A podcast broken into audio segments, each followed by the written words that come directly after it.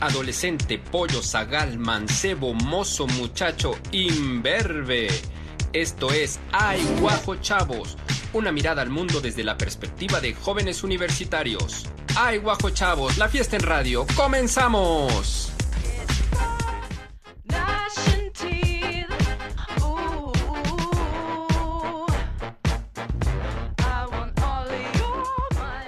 Muy, pero muy, pero muy buenas tardes tengan todos ustedes. Esto es Ay Guaje Chávez.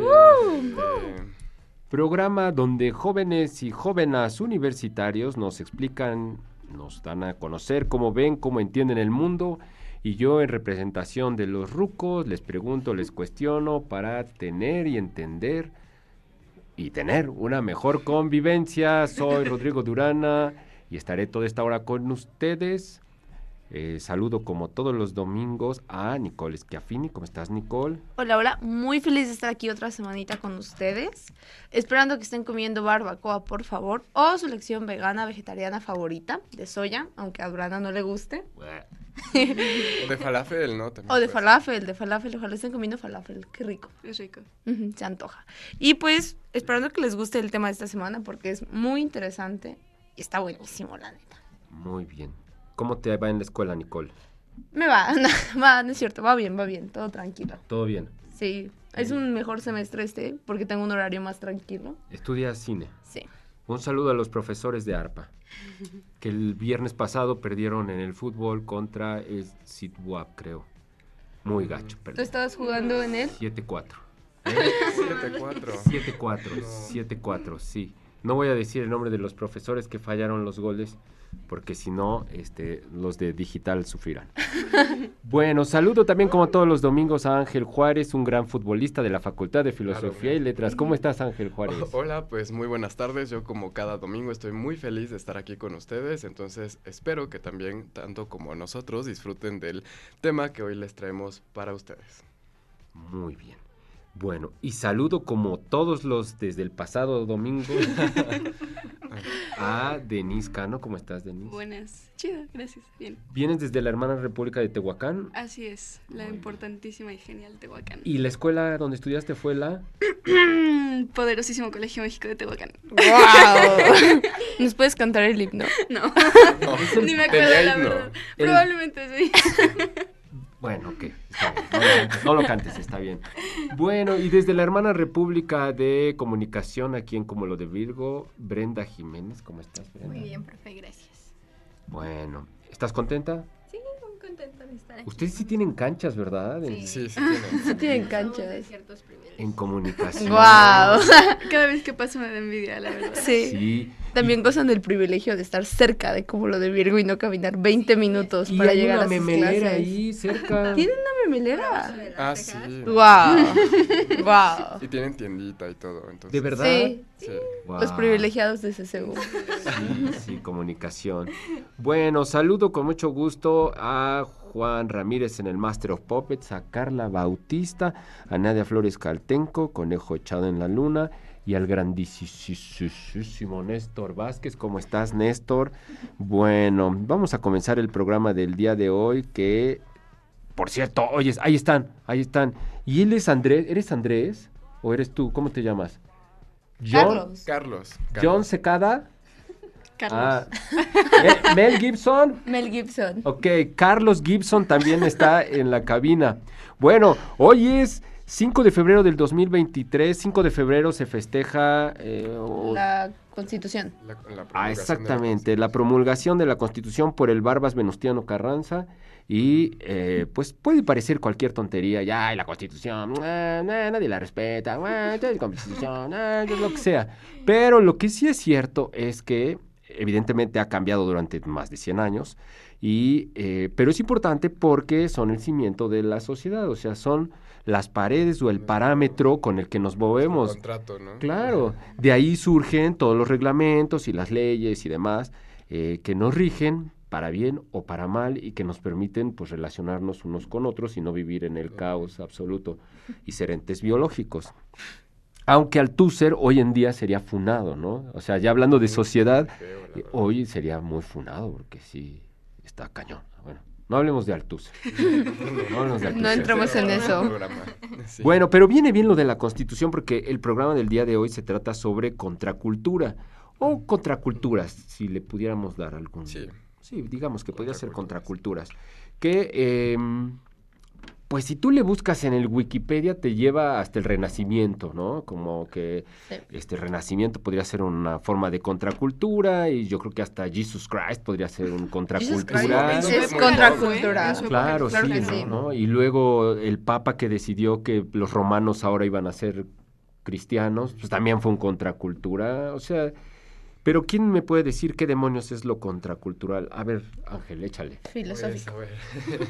este, la contracultura es un, eh, eh, es un término que fue principalmente popularizado por ahí del siglo XX y que tiene que ver mucho con estas, em, eh, estos movimientos que ya posteriormente fueron llamados co- contraculturales, ¿no? O en su momento contrasistema, que principalmente surgieron, eh, o sea, no todos, pero principalmente surgieron después de la Segunda Guerra Mundial, a principios de la segunda mitad del siglo XX, o sea, los hippies, este, las luchas de las mujeres, eh, la liberación sexual con el movimiento LGBTQ y más, también este, los movimientos antirracistas pueden entrar en esto, eh, los movimientos estudiantiles del 68, etcétera, etcétera, ¿no? Entonces son todas estas...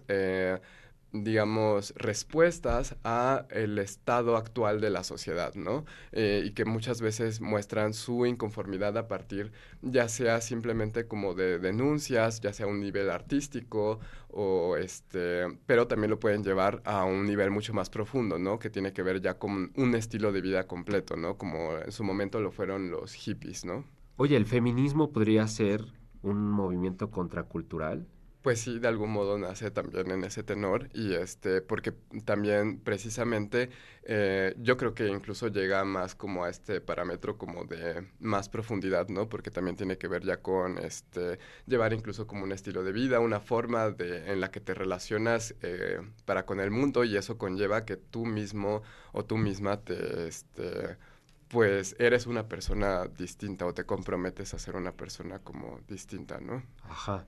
Ahora, al rato hablamos de la paradoja de la contracultura, porque finalmente pues, está dentro de la cultura y pues no se puede salir de la cultura, y dentro de las contraculturas siempre surgen otras contraculturas, ¿no? Porque Ajá. siempre hay un movimiento como de canon y desidencia, o sea, aquella cosa que en algún momento era contracultural, después se vuelve en ese nicho como un canon y hay este, otras personas que pues reclaman y hacen sus propias contraculturas a la contracultura de la contracultura.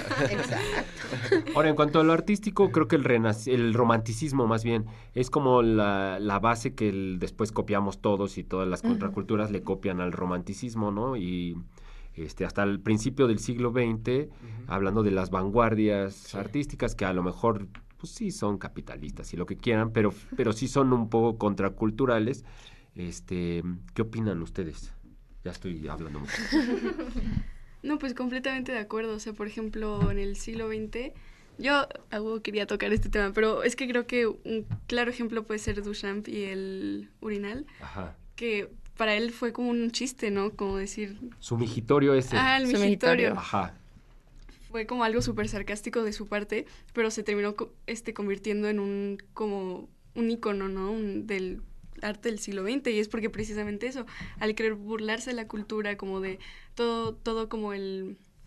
mm, Formalismo. Ajá, este, el formalismo ajá, ajá. artístico y, y el egocentrismo del artista y todo eso, y pues al final empezó él un movimiento por su parte, ¿no? Y que se volvió cultura también al final. Empezó como una contracultura, supongo. Sí, la de ruptura, ¿no? Rompió con, como dices, los estándares, así todo estaba muy afrancesado. Sí. ¿Entiendas Pues, el, ajá. el concepto? Ajá. Pues justo todo el dadaísmo y todo lo que surge es de la califobia, ¿no? De que estamos hablando de que era un tiempo de guerra. Y los artistas lo que hacían eran, ya no queremos hacer belleza para este mundo, porque si, ¿cómo podemos permitir que haya algo bello en este mundo que permite las guerras, que permite el hambre, que permite bla, bla, bla?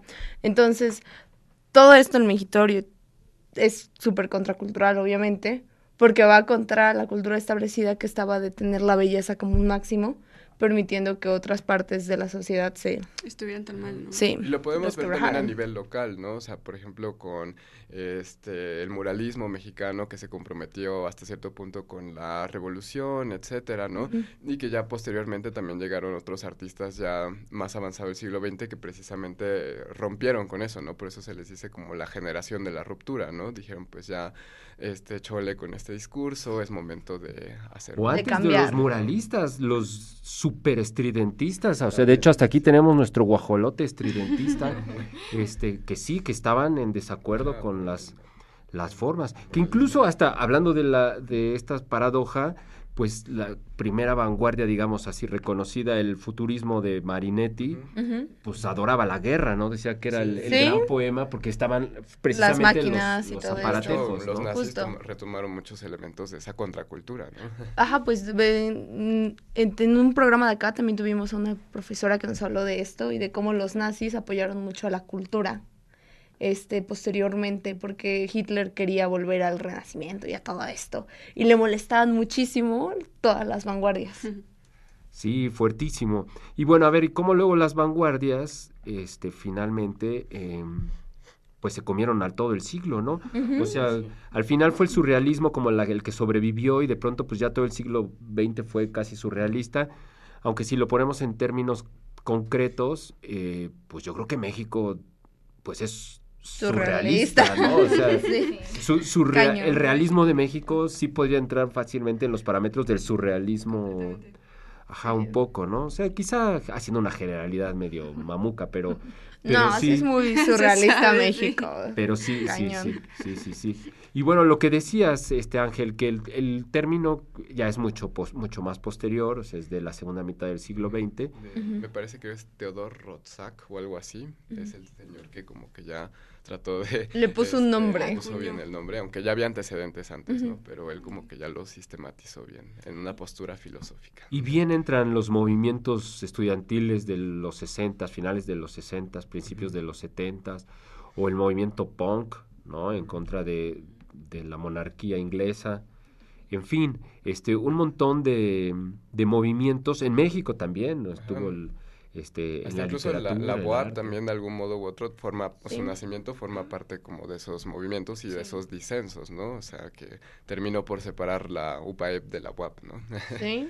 Y si nos vamos más allá, hace casi 500 años, pues eran los jesuitas que precisamente no eran como los más... O sea, eran Queridos. como los- También eran un los disenso de... ajá, de- Sí. de- de la la- UAP tiene una historia de disidencia muy... O sea, la UAB es una contracultura en sí misma. Y fíjate cómo al mismo tiempo, o sea, ya o sea, cayendo ya, aventando una- la información o el- las Sí, ideas, sí. como al mismo tiempo también a veces en la web tenemos ciertos, ah, digamos que... Movimientos. Mochismos, ¿no? Así Mm. como, este, mochismos y no sé cómo llamarlo. Ajá. Y cómo pues tenemos toda e- esa diversidad que va desde como cosas contraculturales hasta, bueno, luego sí, cosas medio que dices muy cercanos al, al Estado, al poder y demás. O sea, sí, es una universidad que, como bien lo dice el nombre universidad, este, pues es enorme, es un universo y entra de todo, de todo, de todo. Ajá, sí, qué chido estar aquí, la verdad, la verdad. Y poder hablar de, de estos temas y, y ya. Bueno, y regresando a lo de, a lo artístico, nos quedamos con el con el migitorio este de Duchamp y pero ha habido muchos, ¿no? Ha habido hoy en día que 100 años después este pues ya ponen a un perro en una galería con unas croquetas y un perro amarrado y ya ahí está su obra de arte o los plátanos o esta mujer que ponían y que se ponía para que la golpearan o le hicieran es. O sea, sí, digamos que no hemos evolucionado mucho, que digamos, ¿no? O sea, sí sigue un poco la, pues, esta forma de asustarse con ese tipo de expresiones y demás. ¿Qué opinan? Pues, Excelente opinión, qué bárbaro. Sí, sí, sí. Bueno, o este, en la música. en la música, En la música. A ver, bajémoslo a la música. ¿Qué piensan de la música y movimientos contraculturales? Porque hoy en día creo que ya no hay. Ya no hay que. Como contracultura en, el, en ese sentido estricto, Mm. porque como obviamente la con- todos los movimientos contraculturales iban como en contra de lo comercial, ¿no? o sea, como del- underground. Como y del también status del, quo, del ¿no? statu quo, o sea, Lo de lo que estaba imperando o lo que era hegemónico en ese momento, ¿no? Y creo que también tiene que ver mucho con otra categoría que se llama como lo subalterno. Ajá. Y es que es una categoría que la desarrolló un filósofo italiano que si no me falla la memoria se apellidaba Gramsci. Y básicamente eh, esta categoría viene como de usos marxistas, así a pesar de que Marx nunca lo usó, pero Sí. este, muchos otros pensadores relacionados sí lo hicieron.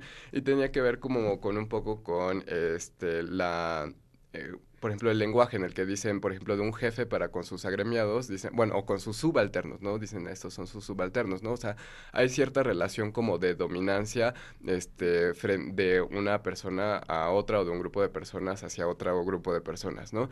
Y entonces, digamos que en la modernidad se vivía como en muchas dicotomías, ¿no? Por ejemplo, eh, no sé, eh, heterosexualidad y sus disidencias, ¿no? O sea, y digamos que eh, estos grupos que denunciaron eh, en los 60 eran los grupos subalternos al modo de vida heterosexual, por ejemplo, ¿no? Entonces creo que eso va como muy relacionado a lo que dice Durana. Y también otro elemento, las clases sociales, la jerarquización También, clases ajá, sociales. pues de ahí viene, Y ¿no? creo que tocando el tema de la música, por, por eso eh, a principios de los 2000, como 2010 y así el reggaetón era como tan odiado, porque precisamente Ajá. era, es música un poco más, pues, ¿cuál, cuál es la palabra? Como Mm. de la calle, pues, ¿sabes? O sea, por esa, la, la gente que le gusta la música clásica, la música no era en tan hegemónica. Exacto, la odia tanto, pero viene del clasismo. Y, y por eso a mí me gusta mucho, como por ejemplo Bella Cat, que le tiran mucho hate, pero es que realmente es buena, o sea, realmente es como súper diferente y la- a la gente le molesta que haya como ese tipo de expresión artística tan distinta a lo clásico o a lo como... Ajá, como al... Ya captan lo que quiero decir. Sí. ¿no? Sí, pero finalmente yo sí creo que es un ciclo que se repite. O sea, César Costa en los 60 le caía gordo a los señores de Sí. los 60 porque cantaba rock and roll en español. y después César Costa, eh, 30 años después, pues ya salía en Es canon. Televisa en un programa tetísimo de papá soltero y así súper ñoño. O sea, es como, como Es la un evolución. ciclo, finalmente. un ciclo. Uno siempre termina. La mayoría de las contraculturas se vuelven. Pues si nos vamos a todas las vanguardias, cada vanguardia Ajá, es una ajá. respuesta a la anterior.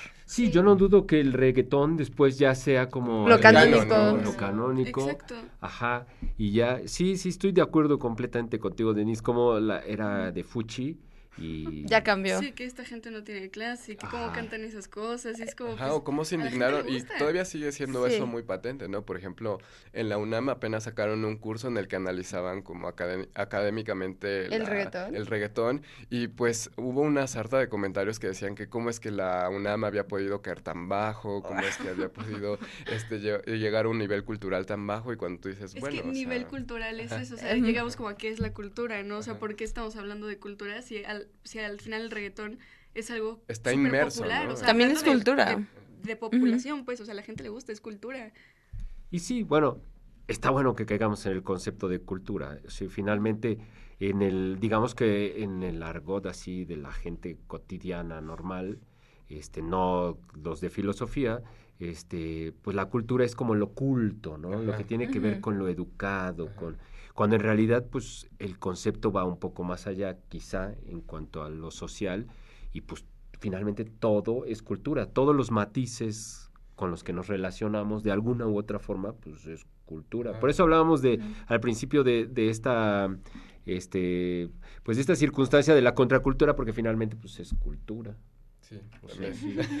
La contracultura es cultura respondiendo a la Sí, cultura. Pero yo decía hace un rato que, que veo que ahora es más difícil los movimientos contraculturales porque el- lo- todo lo comercial se lo come rapidísimo. O sea, cuando surge algo que va en contra de lo que sea y que pues tú dices, ah, es, es loable lo que están haciendo, no tardan dos meses en que ya lo vendan y que ya se convierte en negocio y que ya En TikTok moda. se lo agandalló y que ya se hizo moda y que y pues ya, ya venden playeritas produce con las dinero. frases. y entonces ya cualquier así. Contracultura de lo que sea ya produce dinero, o sea, ya...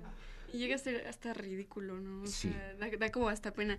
Creo que un claro ejemplo, o sea, me van a funar siento, pero el movimiento feminista, un movimiento tan fuerte, con tanto coraje, tanta tristeza, tanto dolor, cuántos negocios de Instagram hay que venden bolsas, playeras con Y cuando frases venden o imágenes así. O grandes de así. empresas, no Bueno, solo de Instagram, empresas. grandes Sí, empresas, ¿no? O ver en los, en los Vengadores, yo sé que me van a funar todos los nerdos de, de Marvel, pero en los Vengadores que están peleando unos contra otros y de la nada hay un grupo gigante de mujeres superhéroes que vienen y, y de la nada, o sea, están peleando y de pronto ya están reunidas todas y vienen a pegarle al grandote del, del guantezote, no me acuerdo cómo se llama. Thanos. Thanos. Ajá, o sea, y te das cuenta que está metido a fuerza nada más para, o sea, ni siquiera tiene relación con la historia ni nada, o sea, los juntan así como, ahora hay que poner al grupo de los Bueno, que en Marvel, honestamente, que, que, que sea así está bien. Y que al ¿no? final, eh, de cuentas, en ese intento como por reivindicar un poco estas subalternidades, es- terminas eh, dejándolas todavía más como en la Es- Más subalternidad. separadas. Recalcas la Justo. subalternidad, ¿no? Exacto, es recalcar Exacto. que están separados y que merecen un spotlight súper diferente como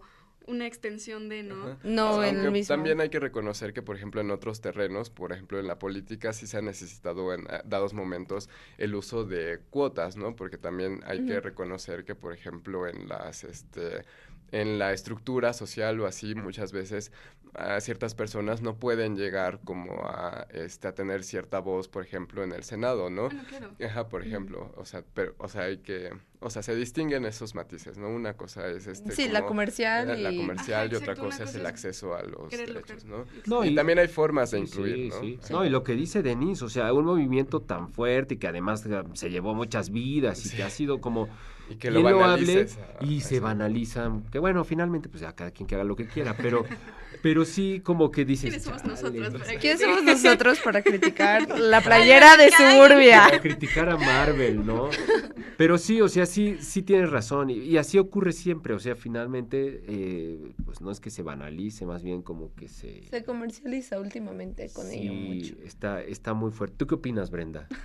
Porque ya no te hemos no dejado hablar, no Sí, no te dejamos hablar. Estamos Eh, emocionados. Fúnanos, está bien. Pues es que de Marvel, o sea, siempre he tenido como la duda de por qué cuando alguien quiere hacer un cambio termina siendo el malo, ¿no?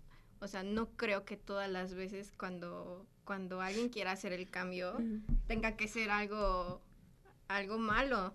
E incluso esto del canon, eh, pues siento que también parte de las películas hace que, que siga lo mismo del capitalismo, ¿no? O sea, es la misma idea siempre en casi todas las películas que llegamos a ver de superhéroes o superheroínas. Y de hecho, eh, de lo que usted comentaba de, del tema de- del arte, de lo artístico, creo que to- eh, recae mucho en el arte contemporáneo, tanto así que cae en lo efímero, ¿no? En que todo es, eh, es, es banal, o sea, en algún momento se va a acabar. Tal vez nosotros como seres humanos, pues también somos efímeros, pero lo que se va quedando es la cultura, lo que Ajá. tenemos y pues creo que es normal que la contracultura esté todo el tiempo existiendo porque pues si no no habría una evolución Sí, Ajá. sí, en, sí. en la sociedad. Ajá, Y parte de ver nuestra humanidad, o sea, creo que tiene que ver con esto de que, por ejemplo, el ser parte de una subalternidad o ser subalterno en algún sentido no es garantía de nada a Sí. nivel moral, ¿no? O Sí, sea, no, no, no. el ser este gay no te garantiza que seas como una buena persona, así como el que seas sí, este sí. mujer o que seas negro, etcétera. O que seas white, si can tampoco te hace una mala Mala persona. persona. Bueno, de suyo. O sea, Dices, bueno, eso sí ya no lo sé, no, no, No, pero sí, eh, sí, sí, creo sí. que son matices de cada persona y como hemos dicho siempre hay que tener muy en cuenta que La son... complejización. Ujú. No, somos seres humanos complejos, o sea, no es como que seamos planos y seamos un Exacto. único rasgo de, de nuestro y, ser. y regresando a la Constitución, finalmente, pues te da, de verdad, da la libertad de que tú pienses en este país lo que tú quieras. O sea, finalmente... No, claro. O sea, incluso, pues alguien no puede estar a favor de la gente de Provida y otras personas sí, pero finalmente la Constitución les da la libertad de opinar y decir lo que, lo que piensan, como a los que no están a favor de lo que promueven, también están, la Constitución les da la, libertad. Y pienso yo que se nos ha olvidado como sociedad como un poco el debate real. O sea, más bien es, si Ángel opina distinto que yo, le doy con todo a Ángel y no al argumento de Ángel. O sea, si Ángel opina que el guajolote este está feo, en lugar de yo decir, no Ángel, yo pienso que el guajolote está bonito. Por esto, no, esto. yo digo, es que Ángel está ciego, es que Ángel no sabe. ¿Sí me explico? O sea, ya el- la Como con el falacia reggaetón, ¿no? ante Por todo, ejemplo, como ¿no? el reggaetón y como Si a todo. mí no me gusta, pues no quiere decir que ya sea de suyo el reggaetón O sea, algo decir, no me gusta el reggaetón porque eres un... na, na, na". Ah, Ajá, es justo, es como, es que las personas que les gusta el reggaetón son bla, bla, bla, bla, pero no se critica al No reggaetón, o sea, se critica a la gente. Sí, sí, sí, sí, estoy co- así, está, está cañón. Creo que sí estamos en un momento complejo socialmente por eso, ¿no? Porque no permitimos o no nos damos chance de que la otra persona piense distinto y que, bueno, podemos convivir en la misma bolsita, ¿no? Yo creo que es la falta de tolerancia. O sea, creo que sí la generación ha avanzado, pero somos muy pocos tolerantes con opiniones adversas o bueno, diferentes a las a las nuestras, ¿no? Porque em, bueno, pues hace creo que fue en la pandemia cuando hubo este debate de pro vida y de de pro aborto Ajá. y que estuvo esta chica, no recuerdo su nombre, pero fue muy atacada porque ella defendió. Nieto. Ah, ella. Tú, pero igual que había otra, no recuerdo el nombre, pero Ah, eh, este, no sé qué. Ajá, pero recuerdo Mm. que la atacaron mucho, ¿no? Pero demasiado así, pobrecita. Y yo decía, La niña provida, ¿no? Ajá, la niña provida. Cintia no sé qué. "Ah, ¡Ay! Ya. Y, o sea, no atacaban sus argumentos. no, o sea, siento que la atacaron mucho a ella. También entiendo que los argumentos no tenían como Mm, mucha base. No tenían peso, Es pero... justo, o sea, también entiendo que por, por qué la atacaban. Pero creo que muchas veces nos olvidamos de que también es un, es un individuo y puede pensar Y como opinar. decir y opinar, ¿no? Creo que si le invitaron a ese debate fue porque algo bueno o malo tenía que decir, pero tenían que respetarla, o sea, creo que a veces nos olvidamos ese punto del Sí. respeto y, y creo que igual todo esto de las redes sociales y de la inmediatez nos da esa oportunidad de poder opinar y a veces sin saber sobre el tema. Entonces creo que si no tenemos algo válido de qué hablar, pues creo que no es de la mejor manera Sí, poder eh, atacar a una persona sin un argumento válido. Estoy de acuerdo. Vamos a ir a la pausa. Eh, rápidamente pienso en la, no sé cómo se llama la novia del futbolista que es que era esposo de, de, de Shakira. Ah, Clara, Clara Chia. Ajá, que esa mujer ni habla ni nada y la atacan horrible Ay, y, la, Clara y la chava, sí. pues, o sea, nada que ver y la chava, o sea, he visto que En, la en atacan lugar de a Piqué, todo el mundo horrible, le echa mucha le, Clara, le la tiran neta. a ella, Sí. ajá, y ella, pues, ¿qué? Pues nada más, pues, se enamoró del men y el men, pues, ya engañó Sí, a la aparte mujer está súper sea. chiquita Clara Chía, tiene 22 Sí. años, o sea, sinceramente Y, sí. y en general en todo, no tenemos idea de, co- de su relación y nada, y ya le damos que al señor futbolista, y que, o que a la otra, o que, o sea, todo. No, pero así de que toda la publicidad eh, que salió de eso es contra Clara Chía. O sea, a mí me sorprende mucho porque no es contra Piqué, es contra Pero Clara. tampoco tendría que ser contra él, ni contra la otra, ni contra nadie. Tendría que Pues ser cada contra quien nadie, Que haga su vida lo que quiera, ¿no? Bueno, yo, yo pienso también, si quieren atacarlos, pues ataquenlos cada quien. ¿Quiénes somos Ya después sí, ¿Quiénes somos? cuando lleguen Pero al bueno. cielo, a ver, a, a hacer cuentas ahí con San Pedro. San Pedro.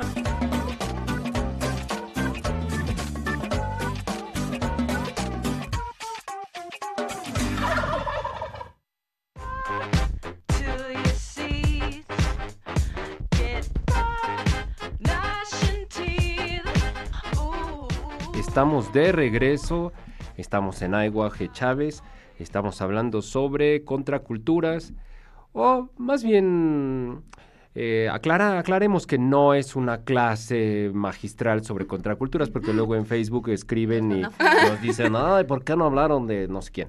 Y no es una clase, o sea, son cuatro, cinco universitarios que estamos platicando sobre contraculturas, charlando y compartiendo con la gente que nos escucha por el radio y por la televisión, nos escuchan y nos miran. Y con nosotros mismos en el futuro, si es que nos vemos en Ay, queremos revisar la página, ideas. ajá, y subirnos el ego y te ves a ti mismo. y, oh, me veía bien el cabello. Bueno, Qué tal- buen o puede ser al revés, ¿no? Como de, bueno, o sea, en ese entonces pensaba eso y ahorita pues ya no, no sé. Nos Eso está buenísimo. Está buenísimo eso que acabas de decir, Ángel, porque precisamente este, ocurre mucho hoy en día que mm, creo que tiene que ver con lo de la contracultura y que decía hace un rato Denise y Nicole, que mm, después esto que es contracultural después ya se convierte como en Se el canon, establishment, se convierte en canon, etcétera. Igual con la opinión. O sea, tú opinas hoy algo y el año que entra puedes opinar completamente distinto, pero Hoy, hoy en día mucha gente es atacada por opiniones que dijeron o que expresaron años atrás, ¿no?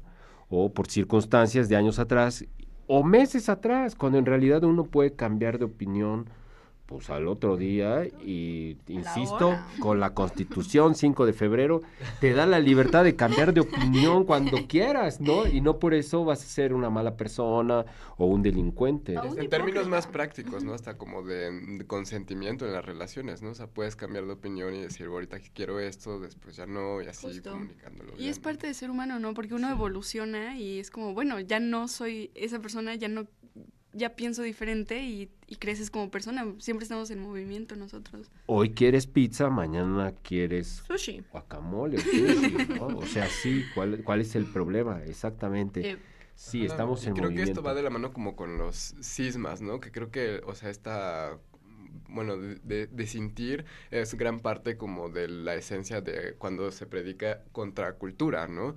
O sea, como que, y que también se puede ver dentro de las dinámicas de las contraculturas, ¿no? O sea, como que hay grupos contraculturales y que van haciendo como sus propios sismas. Y que si bien esto creo que fue un problema por ahí como de ya de los noventas, en los que pues empezaron a dar cuenta como de, bueno, es que nos estamos dividiendo a, a cada rato, tanto así que pues, o sea, no vamos a llegar a ningún lado, este, y que también podemos, este, y como ya bien decían, o sea, creo que va muy de la mano con lo de la tolerancia que decía, este, eh, Brenda, y este, y es como con... eh, con que pues podemos convivir con este, o sea, si bien con esas diferencias, o sea, darle la importancia que se merece como a las diferencias, pero también podemos convivir como en la tolerancia, ¿no? Y en la tolerancia, este, aunque también está esta paradoja como de la tolerancia, ¿no? Porque pu- puedes decir que toleras. este, Ajá. este, a lo mejor lo único que no debes de tolerar es la intolerancia, ¿no? O podría ser solamente intolerante con la intolerancia, Y ¿no? con la lactosa también. Con la ¿no? lactosa. Lactosa Y el gluten. Ajá. El gluten. E- Esa es una postura muy interesante con la que dice Angelito, porque uno, eh, está esta teoría, no me pregunten el nombre, pero que habla acerca de cómo tú tienes que decir algo si estás viendo que está haciéndose un mal. Porque si tú toleras todo, te vuelves intolerante también, ¿no?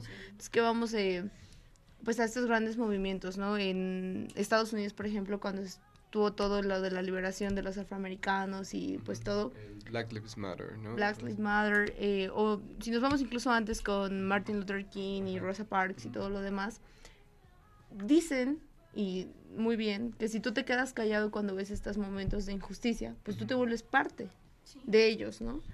Entonces, esto ya hablando como en un momento de la vida real, que es, es importante que todos podamos conversar porque finalmente el punto de no atacar a las personas, sino atacar las ideas, es poder cambiar las ideas de esa persona, ¿no? Uno o poder hacerlas ver la realidad de otra forma, ¿no? Ya hemos hablado acá mucho de los distintos escorciamientos de la realidad, que yo creo que es muy cierto. eh, pues finalmente a través del diálogo, a través del debate, pero del debate real, no el debate de yo te grito en la cara y tú me gritas a la mía y no nos escuchamos, eh, pues podemos crecer mucho como sociedad. Y eso de que estamos eh, en nuestro derecho a cambiar las opiniones, yo creo que es muy cierto y que últimamente en la contemporaneidad hemos perdido pues el contexto de eso o el- la idea de eso por la facilidad con la que podemos expresar opiniones en redes sociales, en Twitter. O sea, antes tenías que expresar una opinión y se la expresabas a tu círculo cercano que te conocía, con el que podías cambiar, o la expresabas a través de una publicación en la que tenías que pensar, escribir, revisar. Ahora abres tu celular, escribes un tweet de odio general y le das publicar. Y yo creo que eso también pues tenemos que considerarlo, ¿no? Si alguien tuiteó hace 10 años que odiaba a Taylor Swift y amaba a Kanye West y ahorita va y dice, no, es que ya no me gusta tanto, pues no le vas a decir que es un mentiroso, no le vas a decir que es un hipócrita. Tiene derecho Que a tenía un lugar de enunciación específico en ese momento y ahorita puede tener otro, ¿no? Con otros Justo. acontecimientos que han pasado y así. Y yo creo que precisamente una de las cosas por las cuales se ha viciado a veces los movimientos contraculturales es como la narrativa del enemigo, ¿no? O sea, como que si tú, este, a la hora de, disentir, este, ya te consideras precisamente como un enemigo, entonces creo que eso ha permeado y ha hecho que precisamente se fueran dando estas dinámicas que ya venía diciendo, ¿no? Como de cada vez más eh, de individualización y de subjetivización, ¿no? O sea, de las contraculturas se iban derivando otras y otras y otras hasta que te quedas contigo solo y luego incluso dentro de ti mismo tienes contradicciones, ¿no? Entonces creo que una de las cosas muy importantes a tener en cuenta tal vez para vivir en la contemporaneidad es que es darnos cuenta que eh, siempre estamos como en tensión con la contradicción, ¿no? O sea, no podemos estar como completamente en el negro ni en el Blanco. blanco, sino que este, estamos siempre en una tensión de contradicciones, ¿no? Y que este, muchas veces estas eh, narrativas del enemigo nos llevan, eh, curiosamente, también como a muchas formas de intolerancia muy feas, incluso dentro de los grupos subalternos, ¿no? Y horribles, Muy ¿eh? feos, ¿no? Horribles. Yo voy a hablar ahorita de parte de la boomercicidad. O sea, de los boomers, o como nos llaman boomers, o de la, boomercicidad. de la boomercicidad. Sí, claro. Yo sí siento que en, en gran parte de la juventud eh, hay cierto, cierta negligencia. em, en cuanto a su forma de pensar y cuando se tienen que relacionar con gente adulta que piensa distinto y que además son de un siglo pasado, de una formación distinta y de un tiempo completamente distinto, una educación distinta y demás, eh, hay cierta negligencia y cerrazón de cuando no piensan igual que como piensa el joven, eh, de tacharlos de pues, Retrógradas. retrógradas, boomers, ignorantes y demás, cuando en realidad, eh, gracias a esos retrógradas, ignorantes, boomers y demás, es porque existe lo que existe hoy La en día y la La respuesta de ellos mismos. O sea, es finalmente, si no están ellos, no está ese yin, tampoco está el yang de, de ellos. Yo sí encuentro esa, esa negligencia un poco muy fuerte. Eh, y, y lo que decía Nicolás hace un rato, de, de a lo mejor tratar de que cambie la gente su forma de pensar, yo también pienso que puede ser eso o no. También que no cambie. Respetar. Respetar. Miren, yo por ejemplo no estoy de acuerdo con el lenguaje inclusivo. Y siempre lo digo, ¿eh? No estoy de acuerdo con el lenguaje inclusivo. Yo estudié filología, lingüística y demás, y, y por razones lingüísticas y demás yo no estoy de acuerdo. Sin embargo, lo utilizo y no tengo ningún problema. Lo utilizo todo el tiempo, lo utilizo con los alumnos, las alumnas, los cada quien alumnos. tiene el derecho de autodeterminarse. Y ¿no? si algún alumno me dice, por favor, dígame, no sé, o sea, algún otro nombre, algún otro género, lo que sea, con todo gusto lo hago, no tengo ningún problema. O decir alumnas, alumnes. Y no, yo siento que no tengo por qué estar de acuerdo con la forma, pero sí lo puedo utilizar y no me quita nada y al contrario, lo hago con todo gusto. eh, y pienso que así debería de ser con todo. O sea, como bien dices, cada quien se puede autodeterminar y con gusto lo haces. No tienes por qué estar de acuerdo y más bien el respeto. Eh, pienso que, bueno, eso hablando de los jóvenes, pero también hablando de la boomercicidad, o sea, los rucos somos también peor, ¿no? En ese sentido, somos más intransigentes, o sea, en, en cuanto a la generalidad, y tachamos ta- muchas veces de que están tontos o ignorantes o soquetes o yo qué sé, cuando intentan o presentan algún otro pensamiento. Pues es que es muy generacional, ¿no? Y también, este, bueno, eso que usted está diciendo también aplica al revés, como usted tolera, nosotros tenemos que tolerar, porque he visto mucho, sobre todo en redes sociales, que atacan de que a las abuelitas, que porque, Ay, que, las porque que porque son pro vida y que por qué le siguen sirviendo a los esposos, que no sé qué, es como, ay, pues es su vida, o sea, lleva toda su vida siendo así, tú como, ¿por qué vas a creer mo- moralmente Eso yo no lo he que, visto. no, yo sé que, o sea, que la gente se cree moralmente superior abuelitas. O sea, sí, es que, una crítica ajá, que critican a las, a Ya, las ya, ya. abuelitas que porque pues siguen como todo el rol femenino y los géneros de rol y, Asparo toda la vida cuidando al esposo, los hijos, todo, y luego las y atacan. todavía las atacan, ajá, es Y como todavía reciben. No, abuelita, ¿por qué, te- por qué aceptas que te traten así? Que no sé qué, y la abuelita viene a gusto en su casa, ¿no? Es como, pues respeta, ¿no? La O sea, abuelita tomando su cafecito viendo la novela como... Ajá, ajá, no debemos creernos moralmente superiores por alguien que ha vivido toda su vida así y que ya lo aceptó y que está feliz con eso, Ajá. ¿sabes? O sea, Y que, y que además aportó muchísimo a su familia, a la sociedad, a todo. ¿no? Ajá, y lo importante, a lo mejor, de nuestra generación es darnos cuenta que, pues, sí, esa es una forma de vida, pero no es la única forma de vida. Claro, ¿no? claro. creo Sí, eso, eso de comprender que tu forma de vivir y tu forma de ver el mundo no es la única, es algo difícil, pero necesario para convivir en sociedad. O sea que también nos gusta mucho a todos teorizar, ¿no? Y en redes sociales encantan los discursos de, no, que corta en tu vida a todos los que no piensen así, a los que te ataquen, porque sí es como muy constante el, Si corta a las persona, personas, seguir. Es mucha presión realmente. bórralo. sí. Y pues, honestamente no puedes hacer eso viviendo en una sociedad. Abuelita, estás muerta para siempre.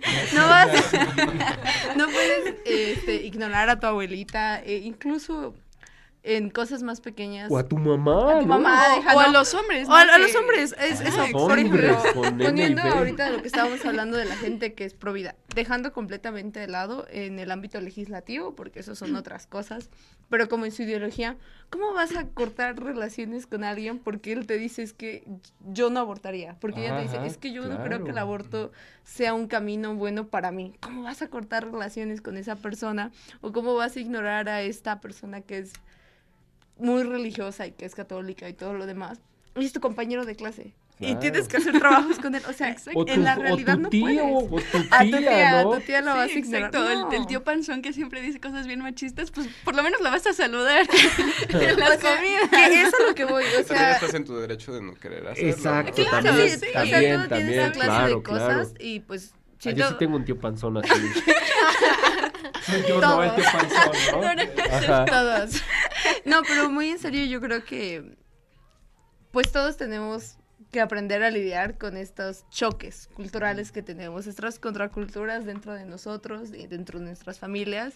Y pues podemos muy bien, como dice Ángel, decidir. No es muy bueno para mi salud mental seguir hablando con mi tío Panzón que me critica siempre. Podemos tomar el camino de ah, darle por su lado, si está bien. O tomar el camino de pelearte con él también. eh, Confrontarlo si que confrontarlo en cosas así. Y pues todas son opciones válidas, ¿no? Todas, estoy todas de son opciones estoy de válidas acuerdo, estoy de mientras acuerdo. no creemos que... Lo que dijo Denise, o sea, de la altura moral, o sea, Eso, que sentirte no que, estamos tú mejor que superior ellos, sí. Claro. Yo creo que esto va también de la mano con la deconstrucción de nuestro pensamiento, ¿no? O sea, muchas veces como que igual creemos tener la razón y cuando nos damos cuenta de que no es así, como que hasta nuestro propio mundo se va para abajo, o sea, te sientes hasta perdido contigo mismo, porque dices, ¿qué, ¿qué pasó? Yo toda la vida pensaba esto y ahora estoy cambiando y, y ese trance creo que a veces eh, me parece curioso que todo el mundo lo pasa, pero cuando vemos que alguien lo está pasando lo criticamos, ¿no? O sea, o, o, o no le damos tanta atención a veces a ese proceso que todos, creo, todo el tiempo estamos pasando.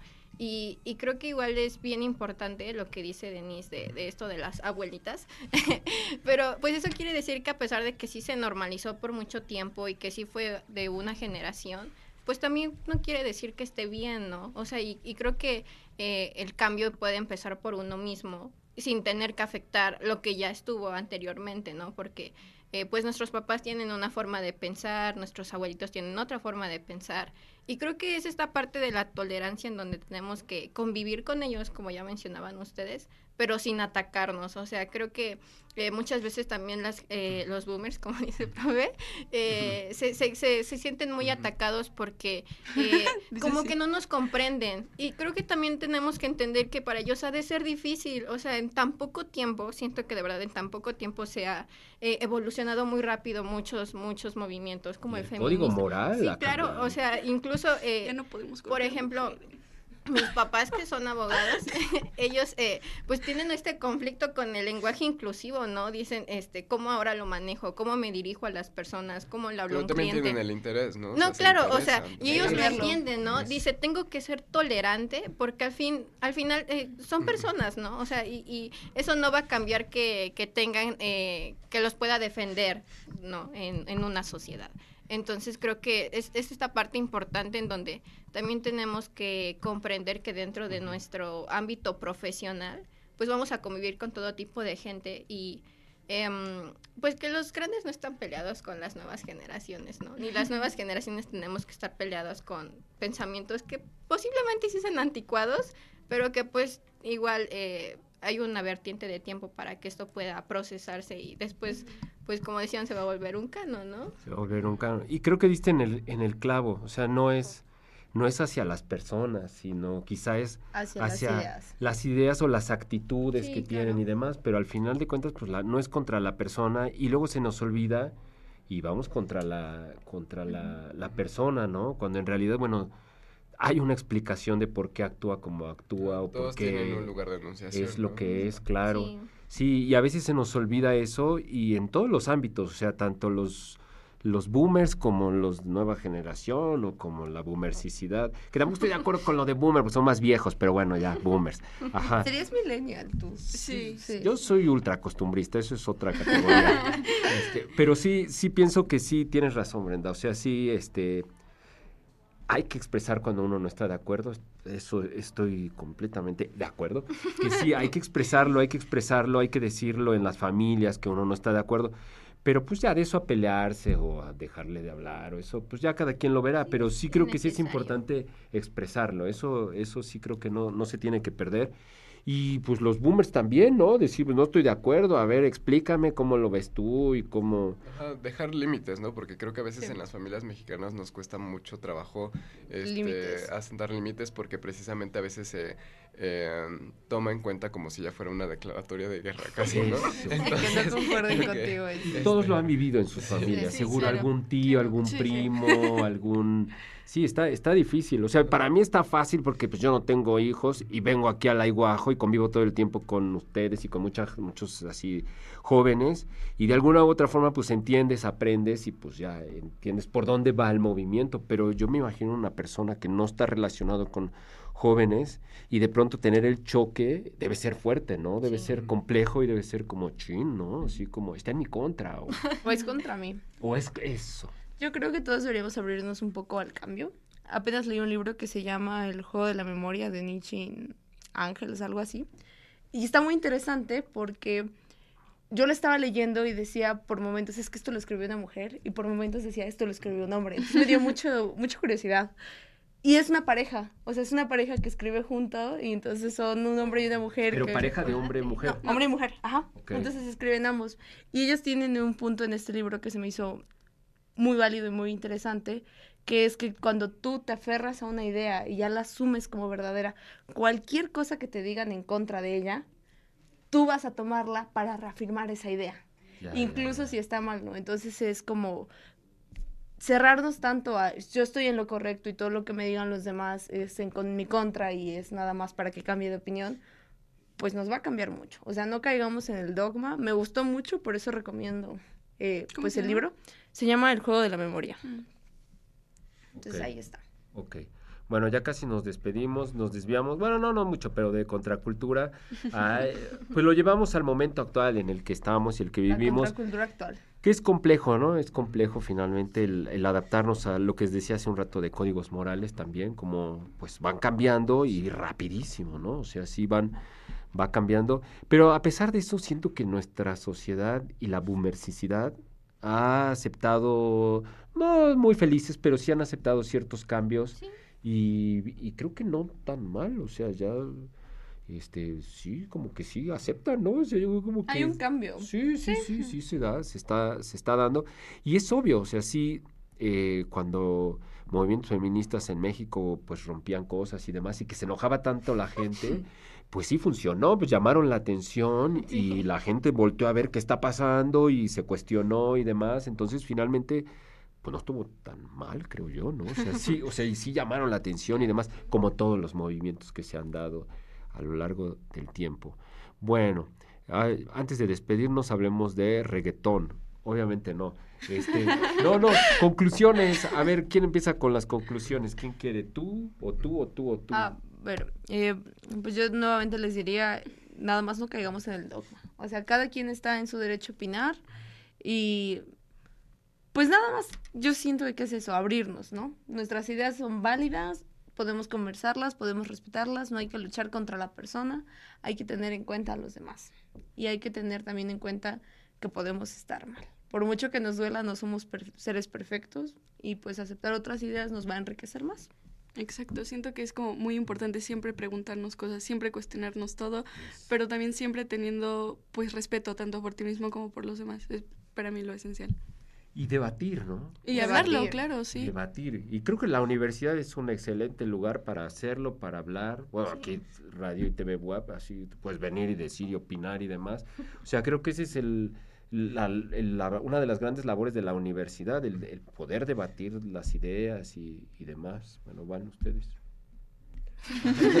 Bueno, pues yo creo que pues recalcar que como siempre es muy importante eh, disentir, es muy importante la diferencia también, o sea, es lo que mm, pues hace que este mundo sea también interesante, ¿no?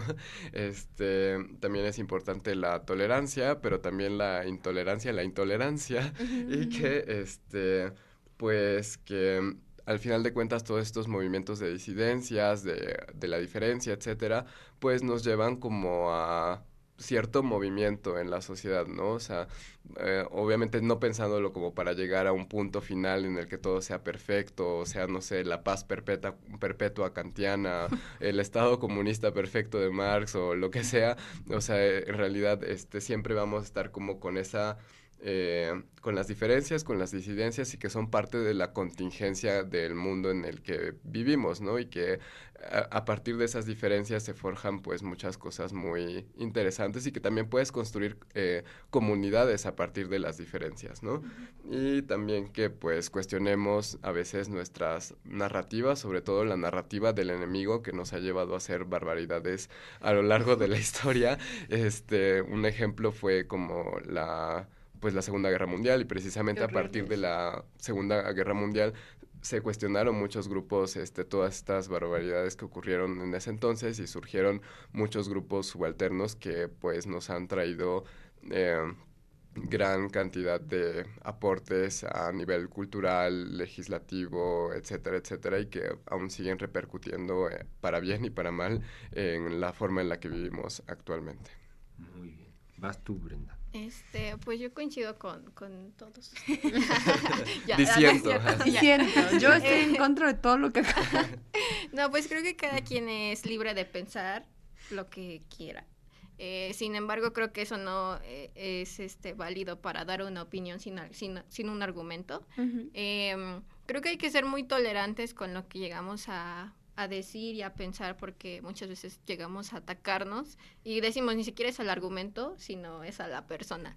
Entonces, eh, creo que esa parte de ser tolerantes, de entender incluso por qué se hace y, y el, el- el qué se está haciendo, ¿no? El por qué y el para qué, ¿no? No, no solamente, eh, como dice Denise, cuestionarnos todo y pues creo que llegar... em, mm, pues sí, a- o sea, a ser tolerantes y a comprender que así se mueve la sociedad. O sea, si no existiera un debate, no sería enriquecedor, por ejemplo, estos momentos en los que estamos, de pues yo me llevo algo de Denise, algo de lo que dijo Nicole. Y creo que así debería de ser. O sea, eh, al fin y al cabo el ser humano construye así su pensamiento a través de diferentes opiniones. Y creo que también es una forma de aprender y conocer nuevos temas.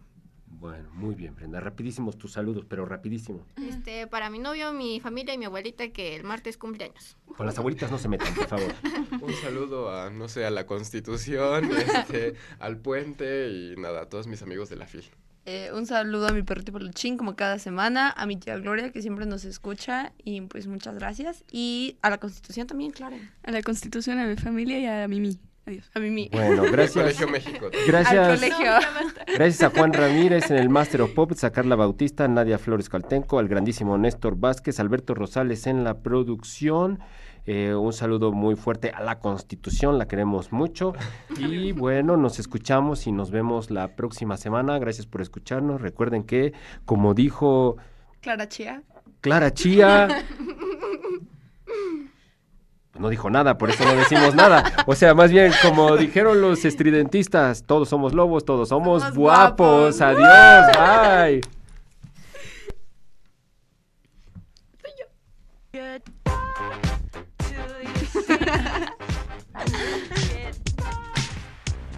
El momento de irnos Adiós. ha llegado. Adiós, adiós, bye. Incidencias del programa de hoy en Instagram y en nuestro Facebook Ay Guapo. Una mirada al mundo desde la perspectiva de jóvenes universitarios. Nos escuchamos la próxima edición.